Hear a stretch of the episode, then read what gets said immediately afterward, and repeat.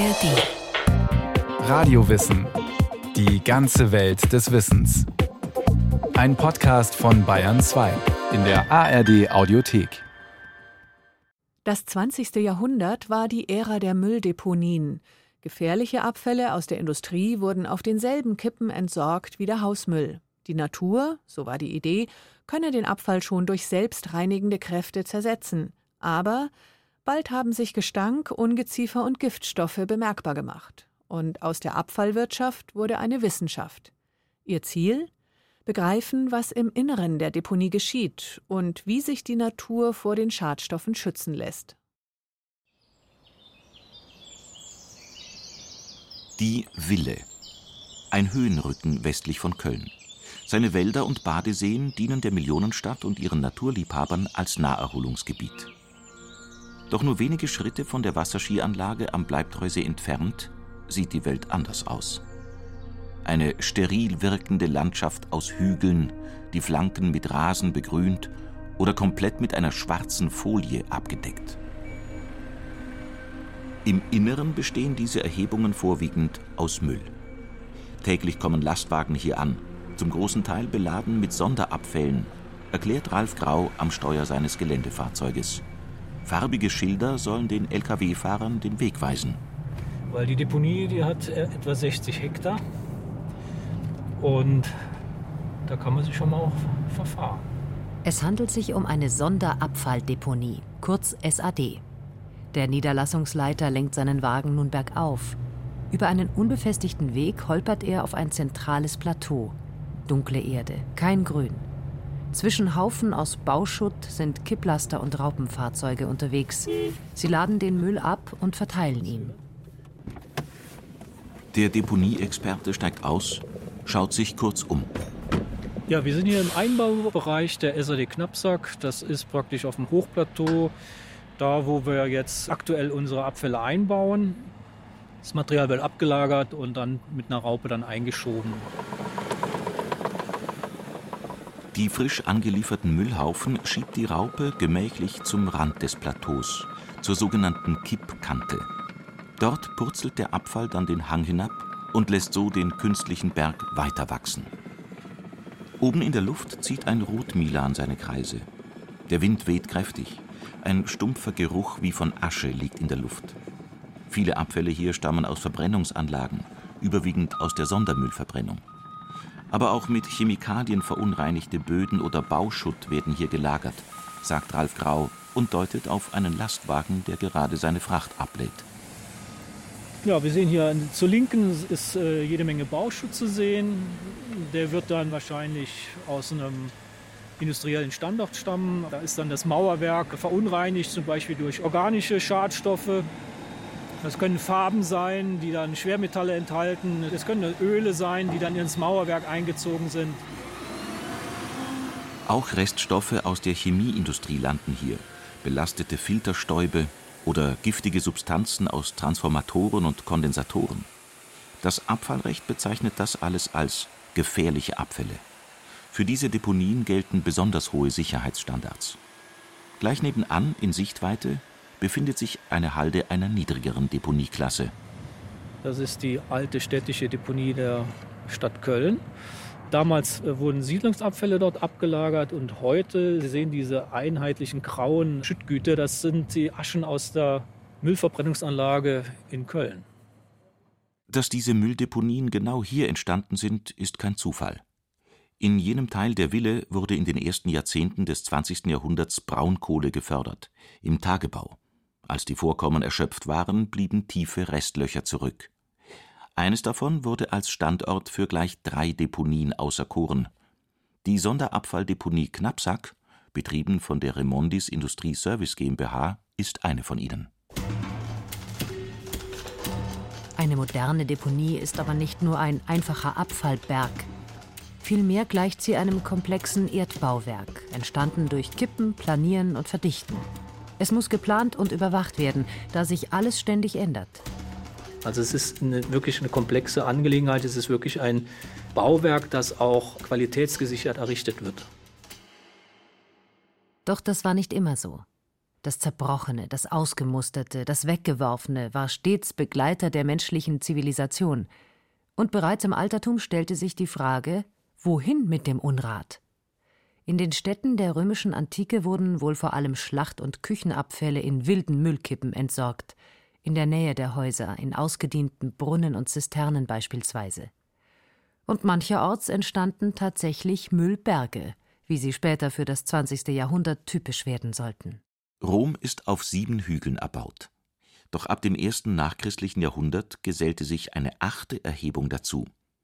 Wer damals die ewige Stadt nach Süden hin verließ, durch eines der Stadttore in der Servianischen Mauer und dann in Richtung des Tibers schlenderte, stand nach wenigen hundert Metern vor einem gewaltigen Scherbenhaufen, dem heutigen Monte Testaccio. Zum Zeitpunkt seiner größten Ausdehnung dürfte er mindestens 60 Meter hoch gewesen sein, wahrscheinlich höher. Der künstliche Berg war nichts anderes als eine Müllhalde, gewachsen aus den Bruchstücken unzähliger Amphoren. Diese Transportbehälter waren in einem nahegelegenen Tiberhafen angelandet worden. Ihren Inhalt, vor allem Öl und Fischsoße, füllten die Arbeiter direkt vor Ort in kleinere Gefäße um. Die dumpf riechenden Amphoren wurden zerschlagen und entsorgt. Insgesamt knapp 90 Millionen Stück, geschätzt. Im Grunde genommen Verpackungsabfall. Erst im dritten Jahrhundert kam die Ausbreitung der antiken Müllkippe allmählich zum Erliegen. Und so wuchs Gras über den Monte Testaccio.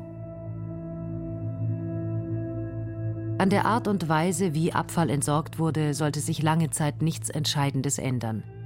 Bis ins 20. Jahrhundert. Denn das war das Jahrhundert der Deponie, sagt die Historikerin Heike Weber von der TU Berlin. Daran denken wir oft nicht. Wenn wir an das 20. Jahrhundert denken, würden wir sagen, es ist das Jahrhundert der technischen Fortschritte oder es ist das Jahrhundert des Massenkonsums. All dies, vermehrte Produktion, vermehrte Konsumtion, hat natürlich auch eine Rückseite, und zwar vermehrte Reste, und die wurden im 20. Jahrhundert nach und nach vor allen Dingen deponiert. Der Müll zu Beginn des 20. Jahrhunderts unterschied sich noch deutlich von den heutigen Abfällen, erklärt die Professorin für Technik und Umweltgeschichte. Einen großen Anteil machte zum Beispiel Asche aus, aus den Öfen zum Heizen und zum Kochen. Darüber hinaus das sogenannte Sperrgut, vor allem Schuhe, Textilien, ausgemusterte Gebrauchsgegenstände.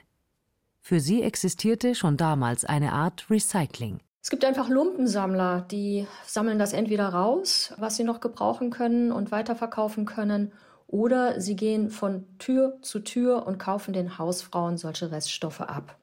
Den Hauptanteil des Hausmülls bildeten aber Abfälle, die heutzutage in der braunen Tonne landen würden. Das sind vor allen Dingen Küchenreste, Gemüsereste, Schalen, ähnliches. Damit aber auch Reste, die sozusagen sich zersetzen und problemlos in Organik übergehen werden, wenn man sie nur lange genug verwesen lässt. Auf dem Land wurden diese leicht vergänglichen Abfälle über den Misthaufen entsorgt, über die Güllegrube oder den Schweinetrog. Vor allem in den Städten aber fielen größere Mengen an Hausmüll an. Bei der Entsorgung stand der Hygienegedanke im Vordergrund. Wo sich Müll ansammelt, bleiben Mäuse und Ratten nicht fern. Krankheiten breiten sich aus. Deshalb galt es damals, den Schmutz der Städte zu sammeln und hinaus zu transportieren. Ja, man kann sich das schon so vorstellen, dass auch damals einfach auf Müllberge, die entstanden äh, und nach und nach wuchsen, abgefahren wurde. Oder auch, man hat einfach kleinere Müllberge angelegt, dorthin diesen entstehenden Müll der Städte abgefahren und es liegen lassen. Damals weitgehend unproblematisch. Denn der hohe Anteil an organischen Abfällen aus Küche und Garten sorgte dafür, dass sich der Müll schnell umwandelte, ähnlich wie auf einem Komposthaufen. Über die Zeit hinweg zersetzt sich die Organik und man kann dann von diesen kleinen Müllbergen durchaus die sogenannte Müllerde, wie es heißt, wiedergewinnen. Das heißt, diese Müllerde wird abgesiebt und im Grunde genommen ist das so etwas, was wir heute als Müllkompost oder Humus bezeichnen würden. In einer alten Sandgrube im Frankfurter Stadtwald zum Beispiel wurde seit den 1920er Jahren der Unrat der Mainmetropole abgelagert. Sechs Kilometer südwestlich des Stadtzentrums. In der Zeit zwischen den Weltkriegen lieferten Lastwagen den Abfall an, Arbeiter breiteten ihn aus und Dutzende von professionellen Müllsammlern durchkämmten den Müll nach brauchbaren Materialien, mit Rechen oder mit bloßen Händen. Über die Jahre hinweg wuchs die Deponie. 30 Meter hoch war sie im Jahr 1938. Im Volksmund erhielt sie den Namen Monte Scherbellino. Doch ihre maximale Ausdehnung hatte die Deponie zu diesem Zeitpunkt noch nicht erreicht. Denn erst nach dem Zweiten Weltkrieg stieg die Abfallflut auf nie zuvor gekannte Ausmaße und die Müllberge wuchsen in den Himmel. Der Anstieg der Müllberge hat mit dem zu tun, was die Umweltgeschichte inzwischen als Great Acceleration bezeichnet. Das ist die große Beschleunigung, die in der Zeit ab den 1950er Jahren einsetzt. Jetzt kommt das Wirtschaftswunder. Jetzt kommt das Wirtschaftswunder. Jetzt gibt's im Laden Carbonaden schon und Räucherflunder. Nicht nur ein erhöhter Konsum an sich ließ die Müllberge anschwellen, sondern auch Änderungen im Lebensstil. Immer mehr Holzöfen wurden durch geschlossene Heizungssysteme ersetzt.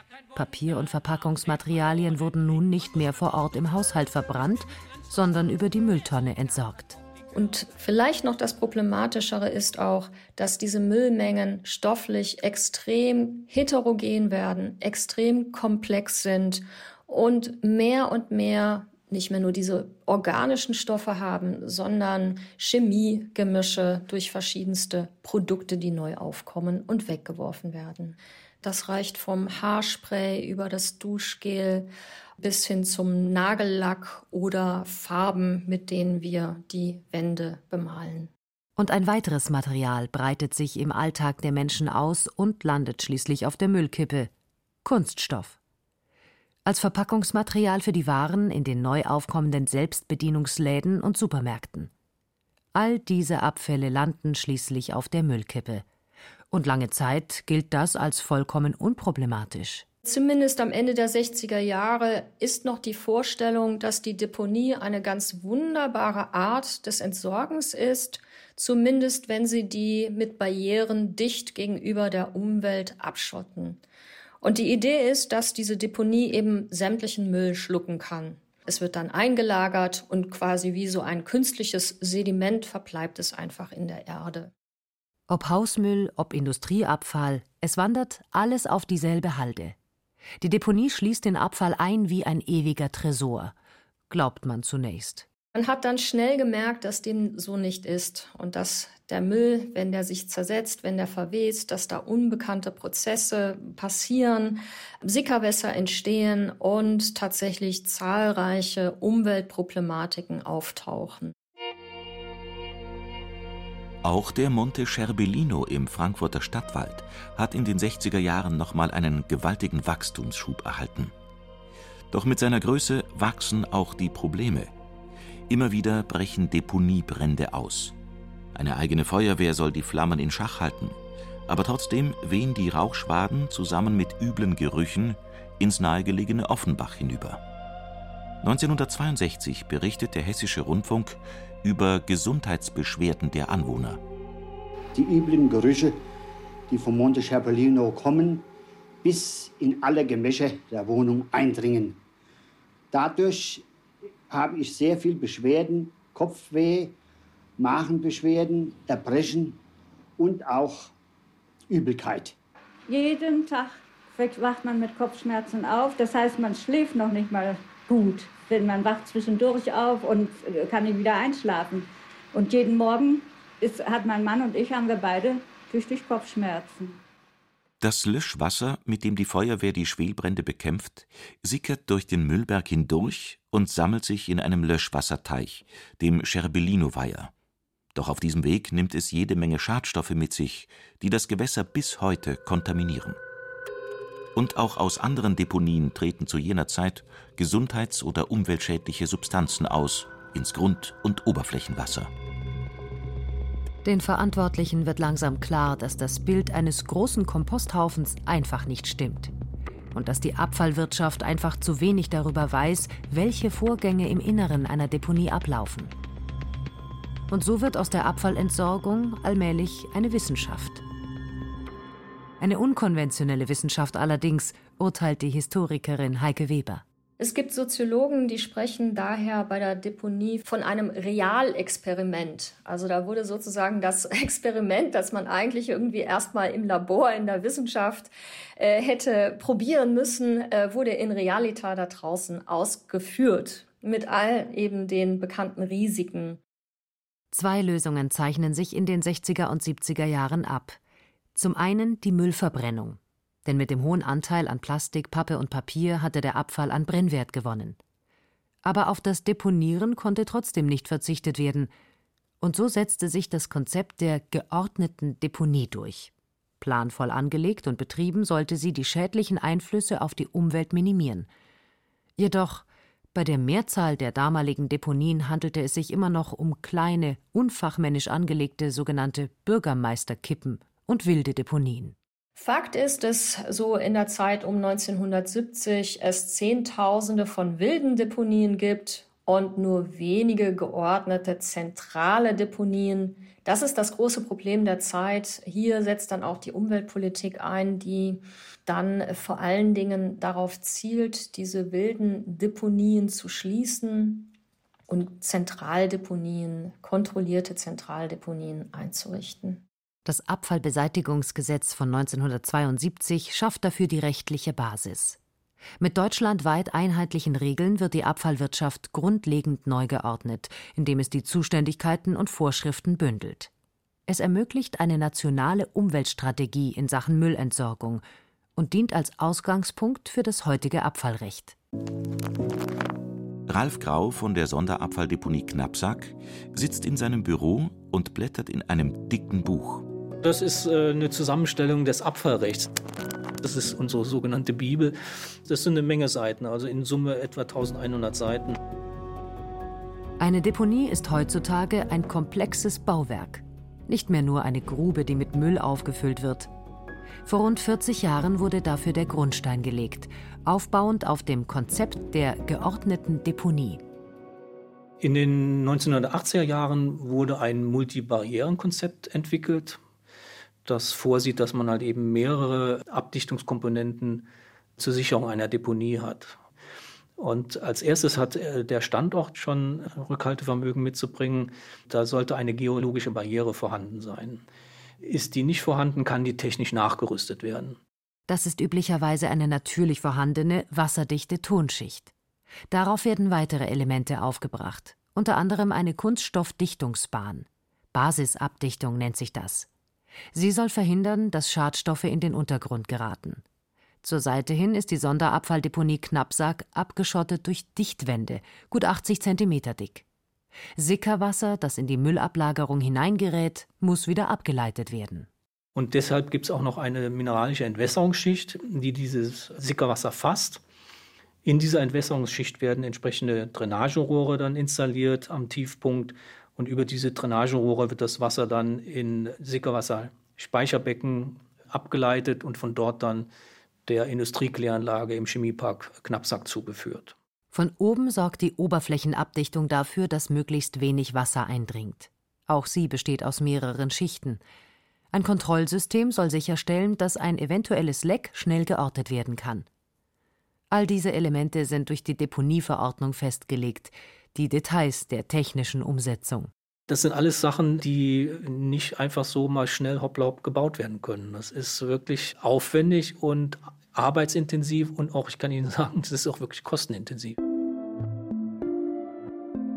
Solch eine Deponie kommt der Vorstellung eines Mülltresors wirklich nahe.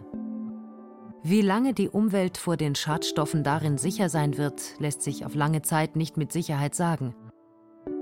Aber vielleicht ist die Mülldeponie der Zukunft sowieso nicht auf Ewigkeit gebaut? Seit Mitte der 1990er Jahre gewinnt die Idee immer mehr Anhänger, wertvolle Rohstoffe aus den Deponien wieder zurückzugewinnen. Landfill Mining heißt das, auf Deutsch etwa Deponiebergbau. Man muss an der Stelle ganz ehrlich sagen, dass das Potenzial nicht überschätzt werden darf. Und deshalb würde ich dem Thema zum gegenwärtigen Zeitpunkt nicht wirklich Potenzial beimessen. Henning Schreiber zeigt sich skeptisch. Als Geschäftsführer der Kreisabfallverwertungsgesellschaft des Kreises Minden-Lübbecke ist er unter anderem zuständig für die Hausmülldeponie Polsche Heide. Dort wurden bereits Probeschürfungen im Rahmen eines Projekts zum Landfill Mining durchgeführt. Das führte zu dem Ergebnis, dass man sehr wohl festgestellt hat, es gibt Abfälle bzw. Wertstoffe, die man noch weiter aufbereiten kann und wieder in den Stoffkreislauf zurückführen kann. Allerdings ist das Thema aus wirtschaftlichen Gründen damals und auch zur heutigen Zeit noch nicht wirklich interessant. Das Problem? Es ist zu aufwendig, aus dem großen Müllvolumen der Deponie die wertvollen Komponenten zu extrahieren. Ein neues Deponiekonzept soll hier in Zukunft einen leichteren Zugriff auf die Rohstoffe ermöglichen. Smart Recycling Factory heißt das Forschungsprojekt dazu am Standort Polsche Heide. Die Deponie Sie nennt sich dann zwar immer noch Deponie, aber es ist das Warenlager der Zukunft, es ist die Rohstoffquelle der Zukunft. Und wenn wir neu bauen, müssen wir das mit einplanen, dass wir diese Quelle auch so gut und so praktikabel wie möglich anzapfen können und nicht erst in wilden Gemischen rumsuchen müssen. Dazu muss der Müll sortenrein abgelagert werden, erklärt der Umwelttechnikingenieur. In sogenannten Kassetten, die zum Beispiel durch Betonwände voneinander getrennt werden. Außerdem muss exakt festgehalten werden, wo liegt auf der Deponie welches Material in welcher Menge, in welcher Güte. Zum Beispiel ließe sich so die Asche einlagern, die bei der Verbrennung von Klärschlamm anfällt. Denn sie ist reich an dem chemischen Element Phosphor, wichtig für die Produktion von Düngemittel. Wenn irgendwann eine wirtschaftliche Technologie existiert, den Phosphor aus der Asche zurückzugewinnen, ist die Quelle bequem zugänglich. Wir werden zukünftig vielleicht uns auf die Suche nach seltenen Erden begeben müssen, denn wir sind äh, an unserem Wirtschaftsstandort hier in Deutschland nicht unbedingt gesegnet mit natürlichen Quellen. Und solange die Verfahren zur Rückgewinnung von seltenen Erden noch nicht so weit gediehen sind, dass man sie im großindustriellen Maßstab einsetzen kann, ist es gut, wenn man sich zumindest schon mal ein kleines Depot anlegt an Materialien, aus denen man das dann zukünftig generieren kann. Will heißen, die Deponie der Zukunft muss bereits in der Gegenwart entstehen. Die Deponie der Zukunft ist eine Rohstoffquelle, ein Rohstoffpuffer, der das Material vorhält für die richtige Zeit, wenn es entnommen und zurückgewonnen werden kann.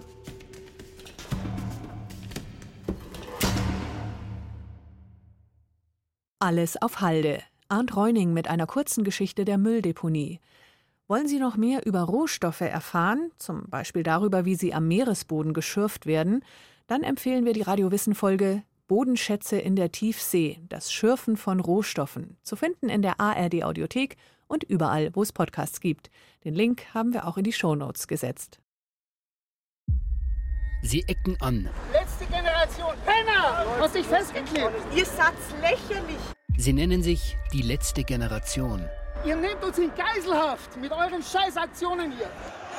Mir fällt da einfach kein besseres Mittel ein, die Menschheit zur Vernunft zu bringen. Aber warum tun sie uns und sich das an? Es geht nicht darum, möglichst akzeptabel für viele zu sein, sondern es geht darum, einen Konflikt sichtbar zu machen. Ich pack's nicht. Ich bin quasi verdammt dazu, zuzugucken, wie alles einen Bach runtergeht und kann nicht eingreifen. Du Pisser! Ihr bewirkt gar nichts. Im Gegenteil, irgendwann werden sie euch wehtun. Inside Klimaprotest, der Dreiteiler. Jetzt in der ARD Audiothek und überall, wo es Podcasts gibt.